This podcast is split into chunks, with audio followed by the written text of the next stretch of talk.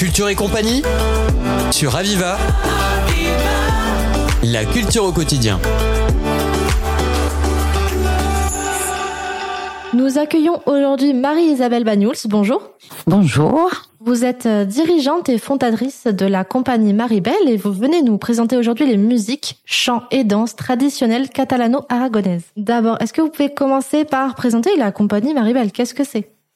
Alors, la compagnie Maribel, c'est un ensemble de musiciens, de chanteurs, de danseurs polyvalents qui, euh, qui représentent euh, les danses de l'ancien royaume catalano-aragonais, c'est-à-dire au temps de Jacques Ier, XIIIe siècle.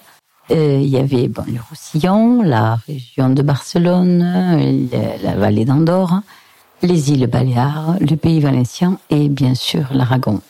Et donc, quel euh, type de danse et musique euh, traditionnelle catalane vous représentez le plus souvent? En général, je le présente euh, comme un voyage. Et chaque voyage de chaque région dure à peu près entre 15 à 20 minutes. Donc, on fait un programme en catalan avec une sardagne sur jouer à la rondaille avec les instruments traditionnels à cordes, bandouria, guitare, lutte. Ensuite, il y a les danses d'avant la sardane, les bails plats, les, euh, par exemple les danses de Villanova. Il y a aussi quelques créations comme euh, le galop de San Jordi. Euh, après, il y a des mélodies chantées comme le, la calme de la mer. Tout ça, c'est c'est en chant avec quelquefois des chœurs aussi. Et on fait aussi des habaneras parce qu'on sait très bien que les Habaneras, ça vient historiquement, ça, ça part de, de, la guerre du Cuba à 1898, où les marins catalans sont partis de, de, la côte du Barcarès jusqu'à Fontaine de Valencia pour euh, voilà pour partir à Cuba faire la guerre. Et ils en sont revenus avec euh, avec cette nostalgie des rythmes latins qui sont les rythmes d'Habanera surtout et euh, le souvenir, hein, laissant leurs amours de, ces jeunes filles qui se baladaient le long des plages avec leurs éventails et leurs ombrelles. Voilà. Là, c'est la partie catalane. Ensuite, nous passons à la, à la partie des îles Baléares, avec les, les rythmes et les danses typiques de ces îles avec euh, des copéos, des jottes et euh, un balado de Vallemosa. Vallemosa qui est la chartreuse des amants célèbres où il y a un, très, un des plus anciens boléros. Et avec ce boléro, entre la musique et, euh, et les costumes à la danse, on, on revoit les influences morts et, et grecques aussi. Après les îles Baléares, on fait le pays valencien le pays valéncien avec euh, ses danses du soleil, ses costumes de lumière. Euh, et euh, il y, a, y, a, des jottes, des rhapsodies, Valencia, on chante, on chante, on chante et on danse avec les castagnettes bien sûr là. Hein. Mm-hmm. Et ensuite la dernière partie c'est Aragon. Aragon avec ses rota. la, la rota en Aragon c'est comme la sardane en Catalogne. Donc euh, la rota, on finit par la rota de la Dolores, qui est une des rotas aragonaises. Il y a un boléro de caspe, il y a les instruments euh, typiques aussi, et, et, les chants.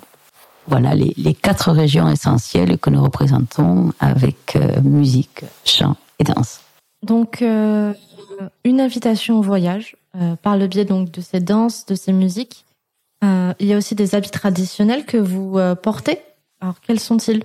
Alors on a essayé de, de reproduire euh, les habits traditionnels de toutes ces régions en allant sur place chercher et les tissus et euh, on les a fabriqués ici. Et les les patrons les patrons des anciennes les anciennes jupes euh, avec les brocarts qu'il y avait avant. C'est vrai qu'en ce moment en France on n'en trouve pas beaucoup mais on trouve tous ces tissus euh, carrément ou à Barcelone ou euh, à Valencia ou en Aragon.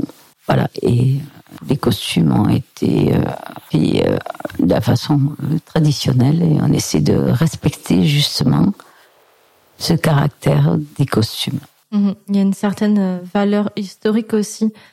et donc, d'après vous, pourquoi est-ce important de faire continuer à vivre ce folklore? C'est important parce qu'il ne faut pas oublier, parce que comme toutes les racines, il y a, il y a une racine et euh, des fois, c'est dévié un peu dans tous les sens, mais il faut, il faut savoir la garder.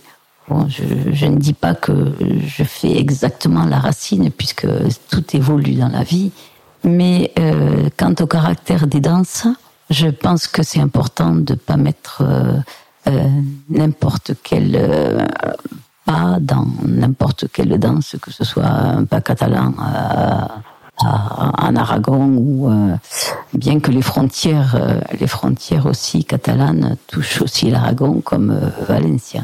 Mais chaque chaque style, pour moi, doit être respecté, autant pour la musique que pour la danse et pour les costumes. La seule chose où je ne peux pas euh, respecter, bien qu'il y ait eu des, des, sardanes qui étaient jouées avec des instruments à cordes euh, il y a longtemps, euh, c'est euh, la coble dans, dans la sardane. Voilà.